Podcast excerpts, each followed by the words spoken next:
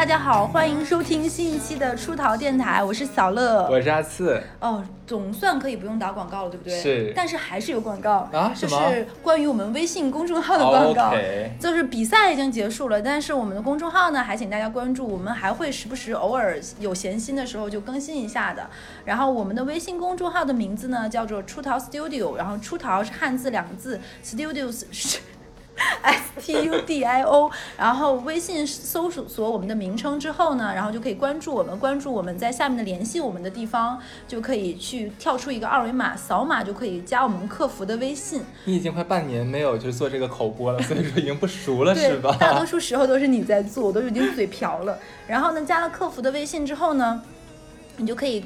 回答他提的一些关于我们电台，只要你收听了就能回答上来的一些问题，答对了百分之六十呢，就可以加入到我们的粉丝群啦。嗯，对，其实我们只是想设置一个小门槛，这样的话可以让一些比如说他没有听过我们电台的人自动屏蔽掉。呃，因为其实之之前我们有一次碰到了很多就是呃拉广发广告的人忽然间进群，这个很讨厌。对。那我们今天这一期的题目叫做那些年被霸凌的孩子，你们现在过得还好吗？嗯。为什么会有这一期呢？是因为之前我们有两期，哎，还蛮意外，从一期录成了两期，就是因为讲我跟哈次被打挨揍 挨揍的故事，没想到引起了很多人的共鸣和不适。对，呃，而且很多人觉得听完小乐挨打的故事，觉得该，真的是该，这样这样的熊孩子不揍的话，手痒痒，真的是。对，就打他就是为了发泄自己，对。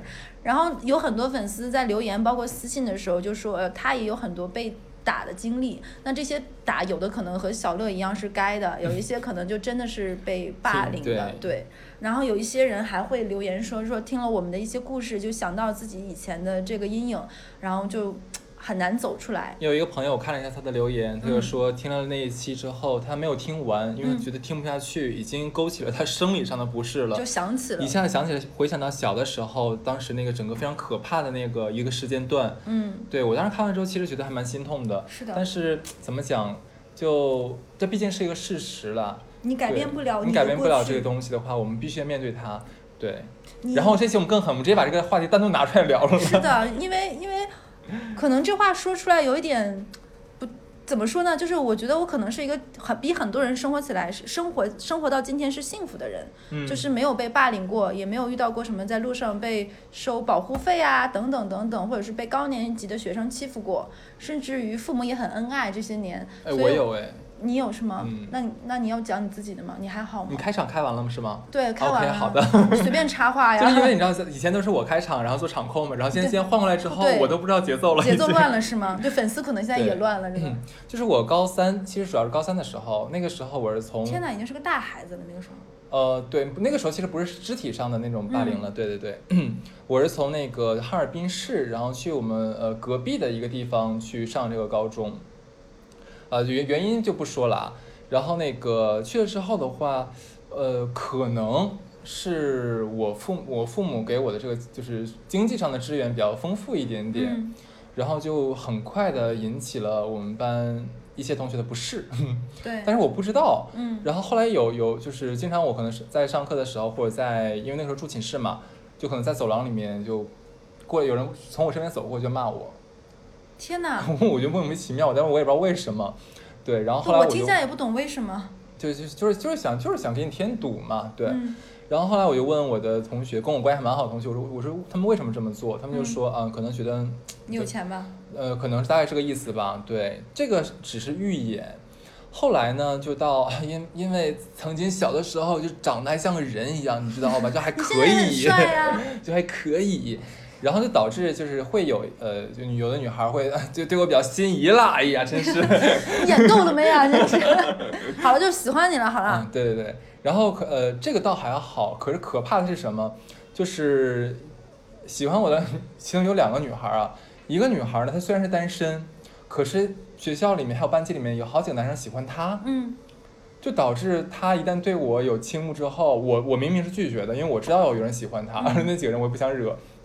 导致那几个人就非常不开心，然后另外呢是她一个女孩，子明明有男朋友了，然后她天天还总是跟我腻在一起，就是我是我是想推都推不开那一种，就到处的就撩撩我。她可能知道你长大要开电台录渣男渣女，要这样过做做素材是不是？OK，对对对，这就导致，反正我后面的就是整个男就被被整个班里的男男生生就排斥掉了。哦对，基本上挺只有只有我跟另外一个跟我一起来从哈尔滨过来的，因为那个男生跟我有同样的经历，嗯，我也不知道为什么，就我们俩长得都还都还可以啦，知道吗？就两个帅哥被霸凌，对，是真的是，但是好在他们没有说，呃，肢体上有什么太大嗯。冲突，呃，但是呢，就是说我们在班级里面就是被莫名其妙的骂呀，嗯。或者说是被挤兑呀，嗯。然后被孤立呀，这种事情的话，基本是绵延到了基本半个学期。嗯那后来的话，我们也是通过各种的这种努力，嗯。才慢慢化解掉这一切。哎，我觉得听你讲下来，好像这个事情在你心里已经过去了，对不对？没有对你现其实也没什么，就像那边 loser，OK，、就是你什么都不如我，那哎你你只能这样对我。是是你内心很强大。其实我也有听说过，就是当然这不是一个当年那个年代就有很多人会高考移民，对吧？嗯有一些人可能他就比如说从一个大城市高考移民到比如说一个，比如说偏僻一点的地方或者那个地哦，方，我忽然想，我能补充一下吗？嗯，就是我我忽然想到，之前有同学会抢我的衣服，这个算吗？当然算了，就是违背你个人意愿，然后 然后对不对？这么正式的语言，是啊，对他们就觉得说，假如我刚买了件新衣服，然后他们就说，哎，那个哈斯，你这个衣服衣服那个借我穿一下，我现在怪冷的。嗯，我真的很傻，我就想那穿了就穿嘛，然后给他，然后他也不会还给你了。这是霸凌，对，然后像假如说像我有什么东西的话，他们就直接拿走，嗯。甚至不会跟我讲。我我之前也有听过，这这是可能这是属于如果霸凌分疼痛的什么一级、二级、三级，这可能是比较轻微的，但这也是霸凌。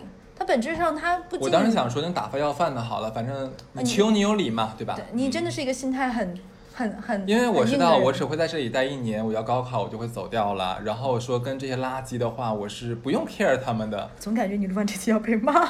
没有关系。那我觉得他们明明是我被霸凌哎，我是受害者，那他们做这样的事情的话，他们应该为自己的行为感到羞耻，而不是我。哎，我觉得你是一个自愈能力和给自己就是调节的很好的人，可能有的女生调节不了。我下面讲一个故事，我其实很怕有点重，我很怕有些人承受不住。我在录这期之后，我有问过一个女生，因为她之前跟我聊过，她去看心理医生，就是因为她在初中的时候被霸凌，是一个女生，她初中的时候高年级的一个女生霸凌她，然后那个女生是什么情况呢？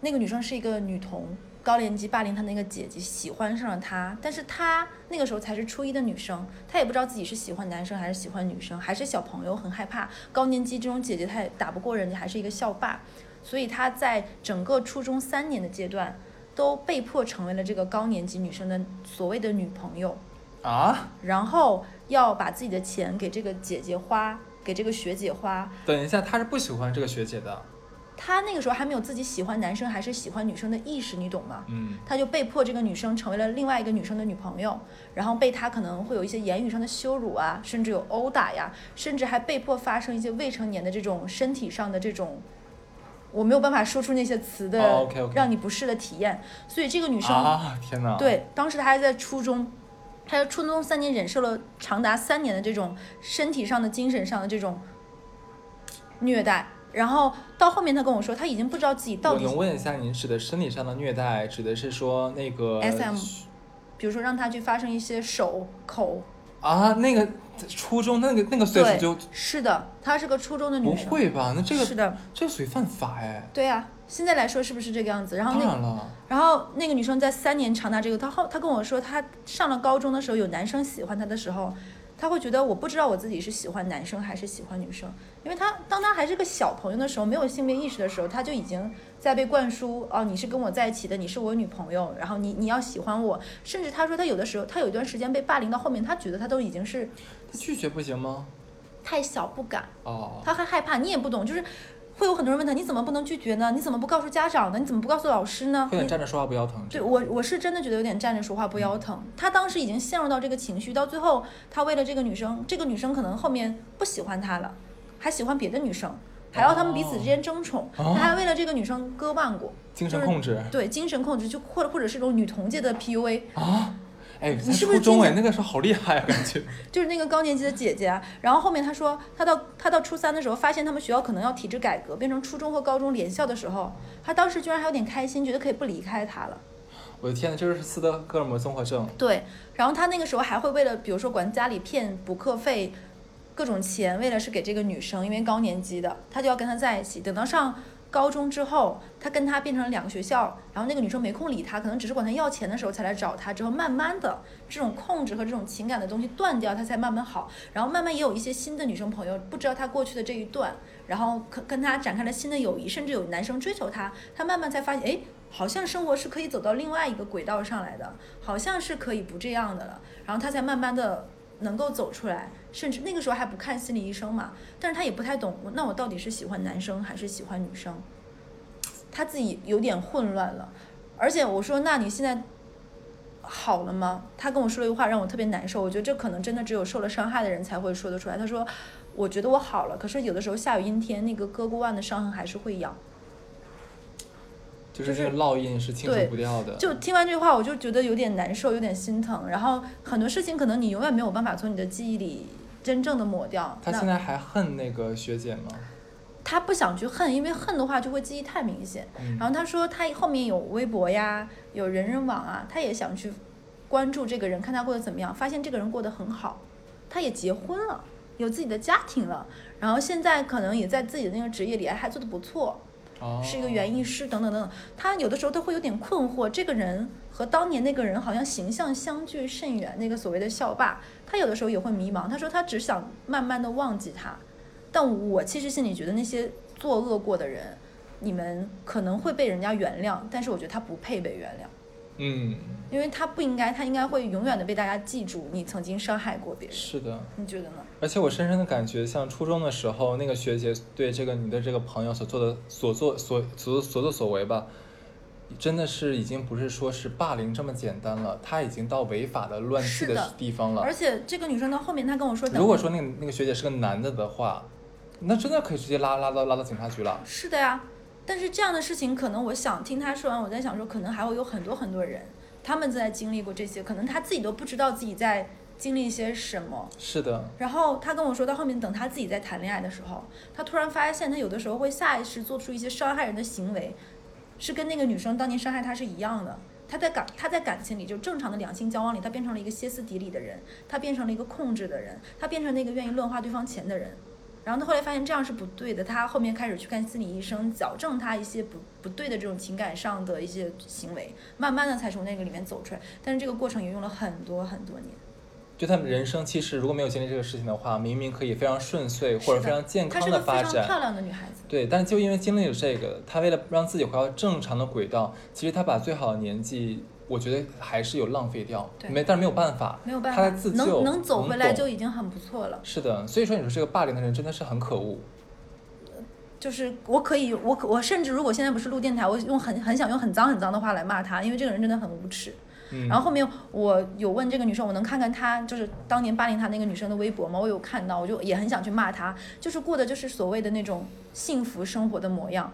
如果不是怕违法的话，我俩真的想就直接把这他的微博公布一下，然后大家去骂他。是的，然后还有另外一个想讲一个我的男生同学被霸凌的故事。你知道东北大部分的男孩子都长得高高壮壮嘛，嗯就这都是这个类型的。然后那个男生就属于那种学习成绩又不错，但是瘦瘦小小，他大概一米六几吧这样的一个男生。那在东北里面那些个个都体壮的这种男孩子面前，他就显得很瘦小。有一个男生和男生之间的游戏，我估计哈斯也听说叫阿鲁巴。你知道吧？是你跟我说的。阿鲁巴是什么呢？就是几个男生起哄，把其中一个男生抬起来，双腿架起来，然后把他的裆部呢在树啊或者是门的把手那地方来回的蹭和擦，或者撞撞，就这种就是这种。然后呢，因为这个男生很瘦很小，他说他从初中开始就是他们班男生集体阿鲁巴的这样的一个对象。有的时候男生在那个年纪就很讨厌啊，初中的时候就会很爱干一些所谓的恶作剧啊，或者是。而且没轻没轻没重，他说他有好几次，他说都都给他弄到大腿内侧就已经红啊肿啊，或者是就感觉上厕所都会痛，但他又没有办法，因为他如果反抗的越激烈，这帮男生玩起来就会越嗨。然后他如果冷漠一点，可能这些男生闹他两次，觉得哎没什么意思就够了。他说他只能这么忍着。然后因为他可能个子小小嘛，他去上厕所的时候还会有一些男生会偷看他，就大家比一些发育的进度，你知道吧？所以这个男生他跟我说，他说到到后面他根本不在学校里上厕所，他想他也忍着，或者是请假出去上厕所，他就这么过了很多年。我有碰我在上学的时候有碰到过类似的情况，而且是在小学，想不到吧？那个时候我感觉应该比你现在说的这个更恶劣一点点。嗯，就是霸凌者和被霸凌者其实不是我们班的，但是我们个 那个学校，你你可能想象不到，只有一个厕所。我们不是每层都只有一个厕所，而且在而且还在室外，天哪，还是露天的。天哪，我也不知道为什么很惨那个厕所。有一次我们正好就是下课去上厕所嘛，我们就发现就是一个经常被别人欺负的男孩在在蹲坑，然后其他几个就是霸凌者就站在他面前把裤子脱掉，然后就就站在他的脸脸的前面。然后呢？呃，当然也没有让他做什么了，但是就是在就是在恶心他，就是其实我跟你讲，那个时候的话，大家想不到性这个层面，因为太小了，只有小学太小了，就只是觉得说这样的话就能讨厌到他对方，能能能能烦到对方，他们就很开心。但如果我们放到现在来看的话，这是件非常下流变态的行为，对。但是反正那个时候，反正是当时啊，因为我不懂，还我还跟着其他人一起笑。因为我们真的不懂那是在干什么，就只是觉得挺好玩的。那现在回想起来的话，我我都不知道那个男孩有没有什么阴影。就是就是刚才哈斯有有说到一个词，就是我们也不懂是什么，有的时候在笑。其实，如果我们不是霸凌的人，也不是被霸凌的人，那我们也不要做那个从众的。对，就是我们可以有很多方式去帮助他、支持他。就像之前很火的那个电影，就比如说那个《少年的你》嘛，就是不要做那个。在旁边拍手鼓掌，或者是默默默走过冷漠的那个人，其实你可以去帮助他。有很多人可能因为你的一点点帮助，他可能就会走出来，可能他就不会想不开。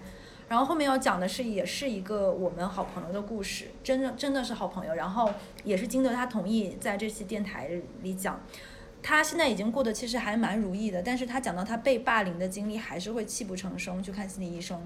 他是那种。相对女孩子里面早熟、发育较早的，你知道女孩子发育较早的时候，可能大家都还穿小背心，就是空穿 T 恤的时候，她可能就已经胸部有一些隆起了，所以那个时候就会有一些男生还不太懂性的时候，就会想开这种有发育或者早发育一些女孩子的玩笑，所以那个女生就会不自觉的喜欢把身体勾佝偻着，这样的话就看不出隆起的胸嘛，以至于到这个女生到现在她都有点驼背，为什么？就是因为那个时候在。生长发育期的这些这些下意识的保护自己的行为造成的这样的，其实这是被霸凌的一个后遗症。然后在他上初中的时候，他个子长得比较高嘛，其实就是所谓的那个时候的女生里面，他已经东北有个词叫抽条，就他已经有个女孩子的样子了。当别人还是童真的时候，他已经是个少女了。然后他跟我说，他说他的同桌和他的前桌会在上课的时候突然把手伸到他的裙子里面摸他。男女的。她是女孩子，两个男生啊，对，比如说摸她的腿，把手伸到她的裙子里面，伸到她的衣服。哎，你这个太夸张了吧？对，这个事情居然还是发生在上海。不，多大？初中。那个时候已经懂事儿了。是的，就是一种所谓的性性刚刚有这个意识的一种。这帮男孩绝对知道自己在做什么。他知道自己在做什么，但是就是知道这个女生不敢反抗。这个女生在班级里没有什么朋友，她也不敢告诉老师，而且是上课过程中。然后那个女生说，她突然有的时候在上课上课听着课的，突然一只手就伸到她的裙子里在摸她。天哪！她说她当时吓得特别想嘶吼，她想大叫，她想跳起来，但是她不敢，因为她知道她如果说了。可能班里的其他女生也会笑，她说：“哎，你不干净，你被别的男生摸过了。”对对对对对。然后可能还会有，她也很害怕，会不会有别的男生说：“那他摸，为什么我不能摸？” 他会害怕，所以他不敢反抗。然后他说，他有很长一段时间，他都会在经历这种上课之间，突然有只手就伸过来摸他这种，我觉得太可怕。他说上学他都害怕，他有的时候都在想说，怎么不在上学的路上，突然他被他他觉得他被车撞一下。创伤他脚崴他就不用上学了。我说，那你怎么没有想这帮男这帮人他们被车撞？他说那个时候他已经想逃避心理，只有那时候只有逃避心理。就是他说他听他讲这些，我真的特别特别难受。然后他是他说，因为男生这么对他，是因为他也没有什么女生朋友。他说曾经他们班女生怎么欺负他，会把掉在地上的方便面搓起来让他吃，然后他就吃了。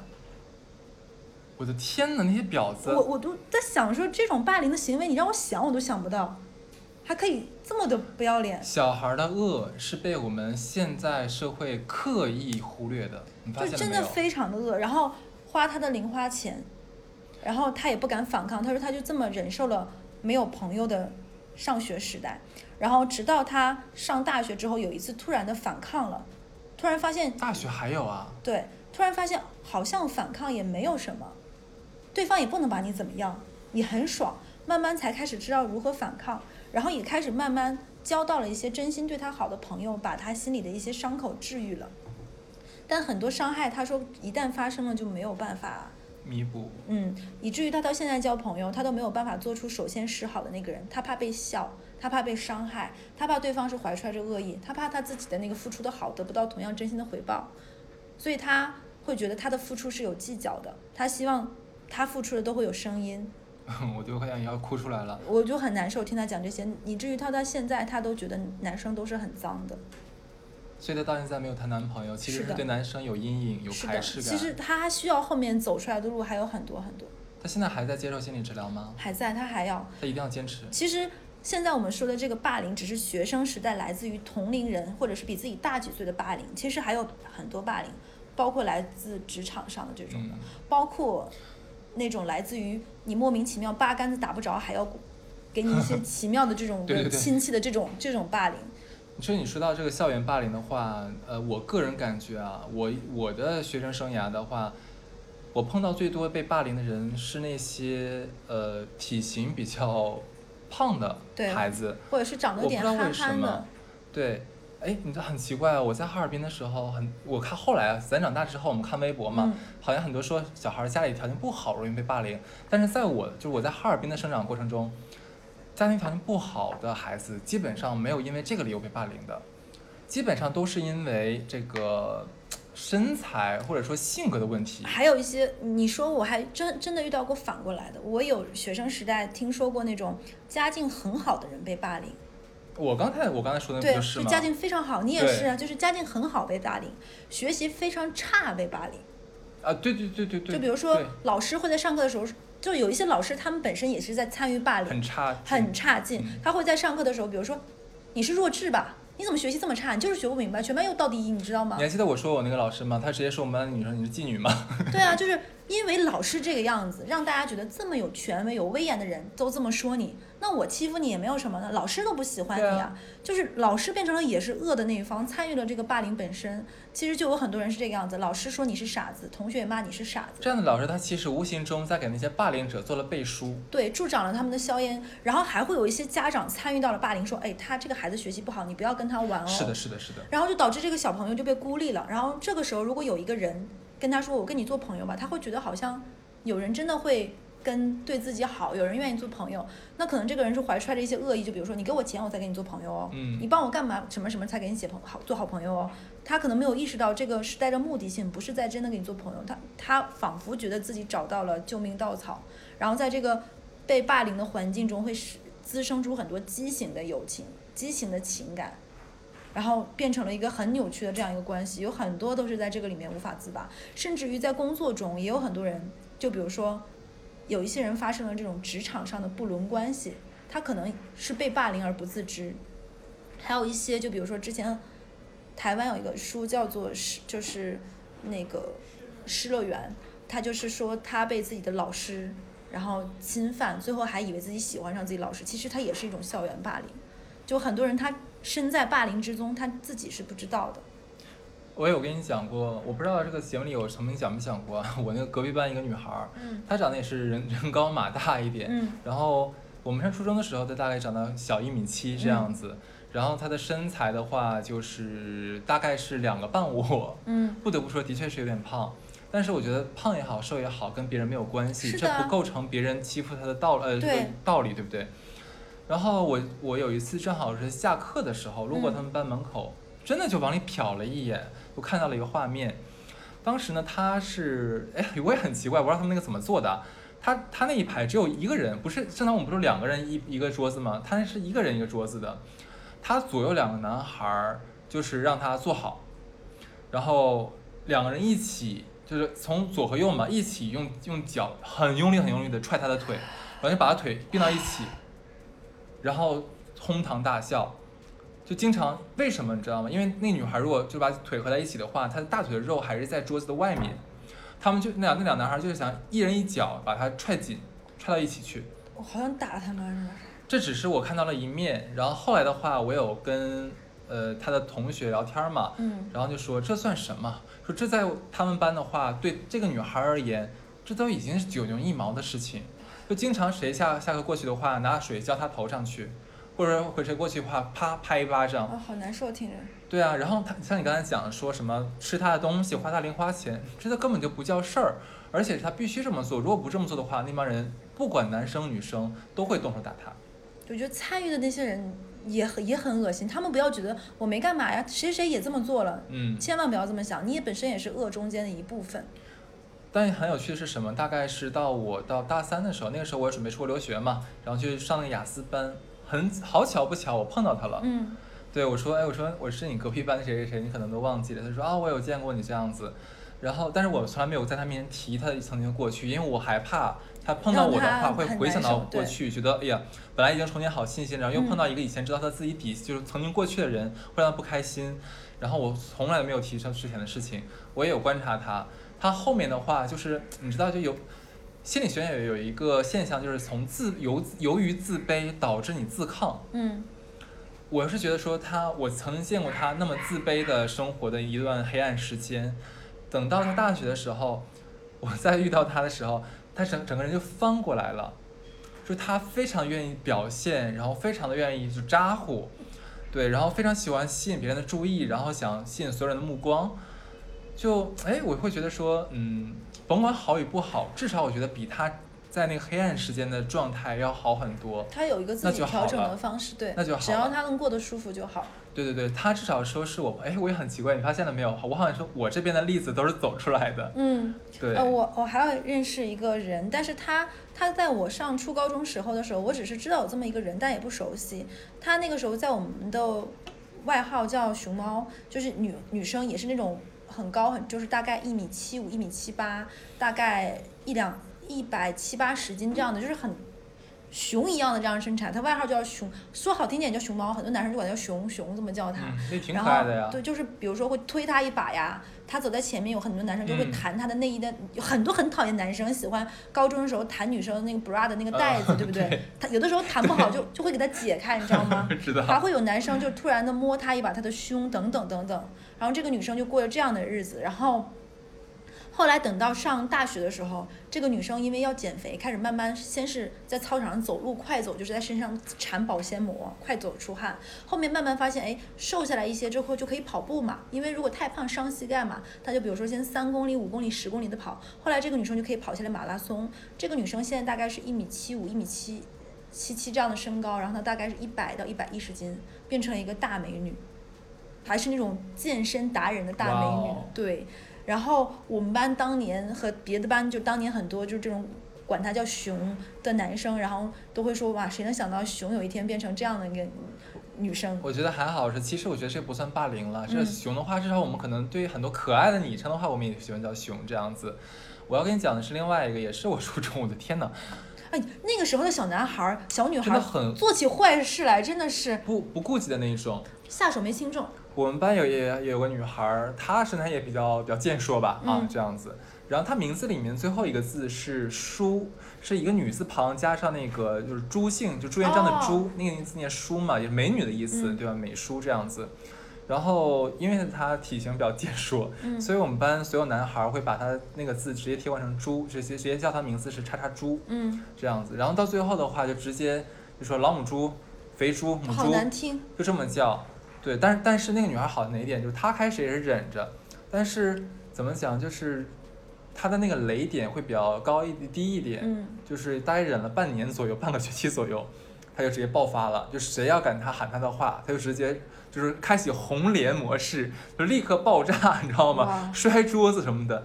真的，这真的很好用，听起来都很爽真的很好用。然后他会就是直接在班里大喊大叫，然后骂那个男骂那帮男生，然后会什么摔桌子啊，摔摔。你就不要惹我。对对对对对，真的很好用，就是没有完全杜绝那帮男生继续欺负他，但是会减少很大的频率。我觉得这真的很好。还有就是说，如果做家长的，如果你的小朋友有一些在学校不正常的一些举动，请你一定要及时发现他。你说这点的话，我真的。说特别对，我不好意思，我打断你啊，因为我怕我一会儿会忘。呃，这个是我也是初中同学跟我讲的，他在上高中的时候跟我讲他高中的同学的事情。他班有个女孩儿，就是一直被霸凌那一种，被抢钱，被打，嗯然后被那些就大姐头逼着去做一些很对他不想做的事情，这样子。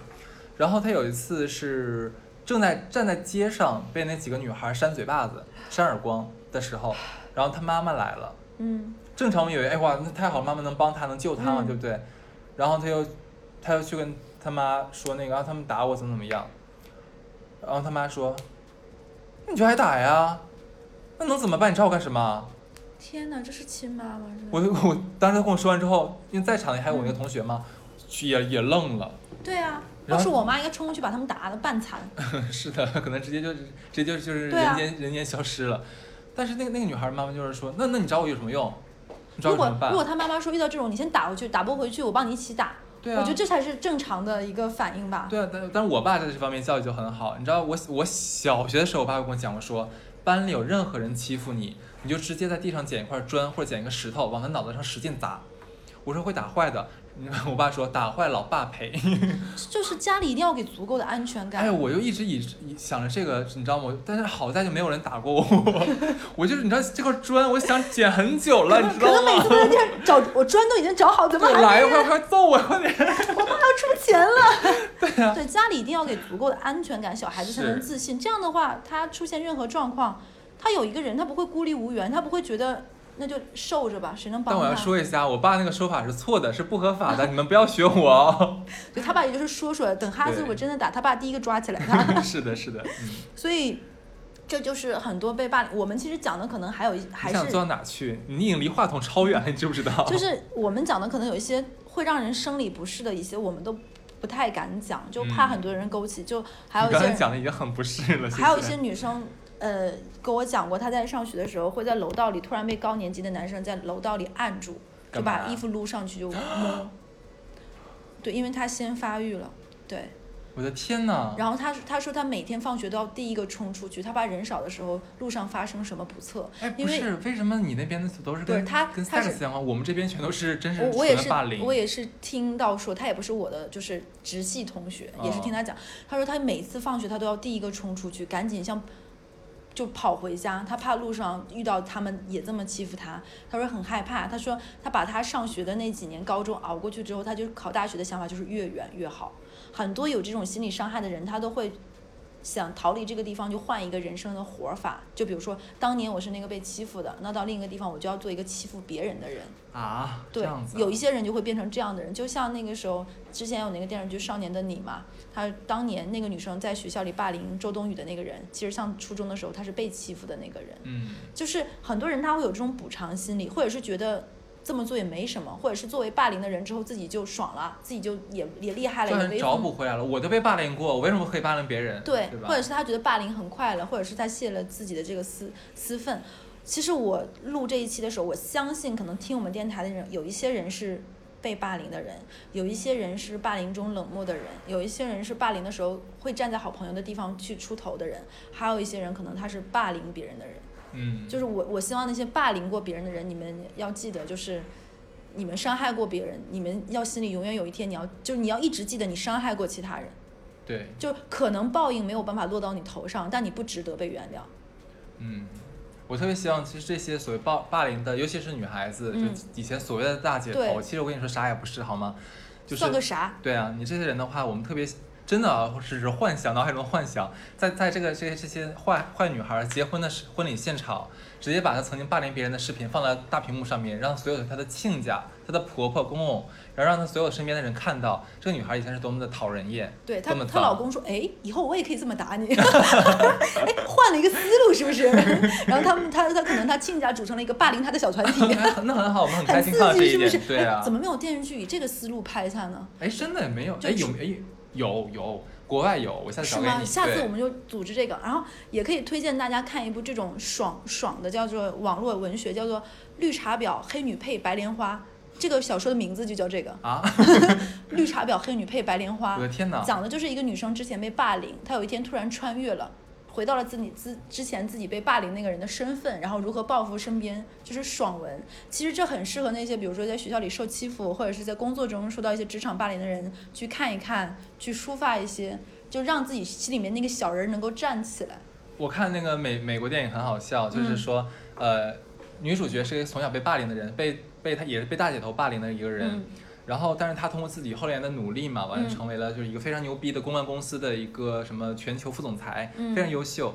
然后他回到回到他老家嘛，跟他的嗯哥哥还有他妈妈说，哎，我怎么怎么样，升职怎么怎么样。然后他哥哥说，我还有好事告诉你，我要订婚了。然后结果那个见到那一天，发现他哥哥的未婚妻就是从小一直霸凌他，让他痛苦的那个女人。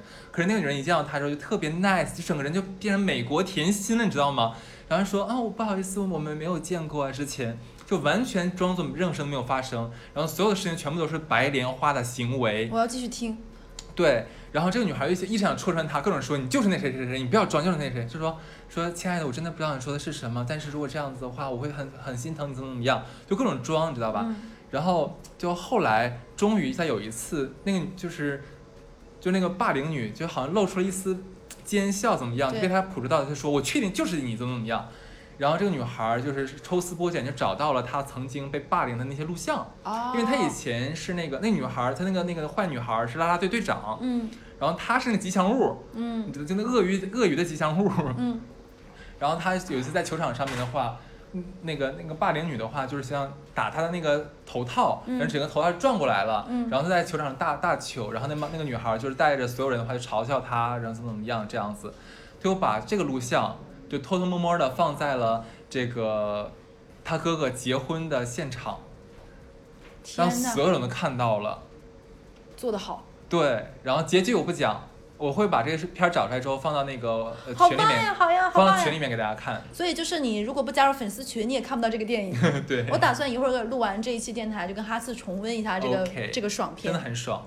对，就是就是我们其实我跟哈斯不是什么心理学的人，也没有办法，其实其实我们也没有办法改变这个现状，嗯我们只是希望能够。就是听到这一期电台的人知道那些被霸凌的人，我们其实也希望能够帮助到你们，也你们也可以跟我们倾诉一些你们心里隐秘的角落嗯被伤害的故事。我们也不知道怎么能够去帮助到你们去调整你的心态，但是希望你们能够走出来，因为没有任何人值得你一辈子去活在这个阴影里，或者是他们不配。他们不配，他们不配，对，他们是那些应该是被说说说诅咒过分吗？不不过分不过分他们就是应该被记恨的，对。但是你你要想办法让你走得好，如果宽恕他们，你会放下；忘记他们，你会放下；让自己活得更好，你会放下。嗯只要你开心就好。就我们不争馒头争口气，即使说我们没有办法真的真的在现实生活中用法律或者用其他途径来惩罚他，但是我们还有一个更好的，就是我们要做更好的自己。是的你让你自己过得好。假如说呃在职业上面有什么样的发展，嗯比如说呃任何一个成就你自己去努力去争取到，如果有一天的话，这个这个这个坏孩子曾经的坏孩子看到了你现在的成就，看到你比他过得好那么那么那么多的话，他只能是嫉妒，就让他嫉妒死吧。对，或者是说他人生这辈子只能靠我曾经也欺负过那么牛叉的谁谁谁，对，就我小的时候欺负过谁谁，可是这算什么呢这？些人是可怜虫，他真的很，就是他真的很可怜，他人生很可悲。嗯，对他们，因为做不了什么大事情，他们只能做做那些蝇营狗苟的欺负弱者的事情。是的。对，我还有一个女生朋友，她哎，确实是女生很容易因为身材这件事情被被霸凌或者是被笑非常。容易。然后我有一个女生朋友，她就是先天可能基因就是一个胖胖的一个女生，然后她小的时候就会被欺负。你你知道东北很喜欢玩一个东西叫水雷，就是把小气球装满水，嗯小小的，然后往别人身上打。夏天的时候就像是游戏。然后她说，每到这个时候，男生就会把所有的水雷往她身上砸，然后呲水枪，就是水枪呲在她身上，然后她就会变成落汤鸡，然后她就整个人湿漉漉的在那里上课。然后在房间里吹着电风扇，然后经常会感冒生病，他就一直这样。然后他说，他等到他上大学的时候，他就拼命减肥，比如说那种每天不吃饭，然后疯狂的节食，他发现他就是瘦不下来，就是这基就因吧，基因的问题，可能他就是减不下来。然后他说他跟自己的身材、跟自己的这种外形抗争过非常非常的久，就让他比他当年被霸凌都还痛苦。他甚至想过是不是活该自己被嘲笑，是不是就这就是宿命般的自己就是个胖子，就是活该的。他说他胖子也可以活得很精彩啊。是啊，就是我也想说，就是胖子也可以活得很精彩。身材这个东西，它只是一个你的外形，你、啊你可以有一个有趣的灵魂，一个博学的大脑，等等等等，强健的体魄都可以。后面他说他慢慢他会去调整过来，他觉得其实也没有什么，对胖胖的女孩也可以很很阳光、很性感、很迷人。当然，像就举个很出名的女女谐星贾玲，对不对？也是胖胖的，全国人民都爱她呀，对啊是不是？然后后面她就学习很好，然后这个女生英语很棒，然后她后面去美国留学，然后成为了一个海派甜心。哇，对，然后找了一个非常爱她的老外，然后在国外现在活得也非常开心。是的，就是，嗯，你要有跟自己和解，就千万不要跟自己过不去。对，让自己，因为人生就这么一短短几十年，就让自己快乐，让自己舒心。在这个过程中，如果能够成就一番成就，如果能够帮助到其他人，如果能收获到一个幸福的家庭，那其实都是在你个人人生以外增光添彩的部分。没错怎么让自己开心，不伤害他人，其实就足够了。是的，那我们这期差不多，特别有教育意义哦。是 对那些被打的人，就请你们好好的保护好自己。那些打别的人，他妈的早晚有一天你会被打的。OK，那就这样了，拜拜。拜拜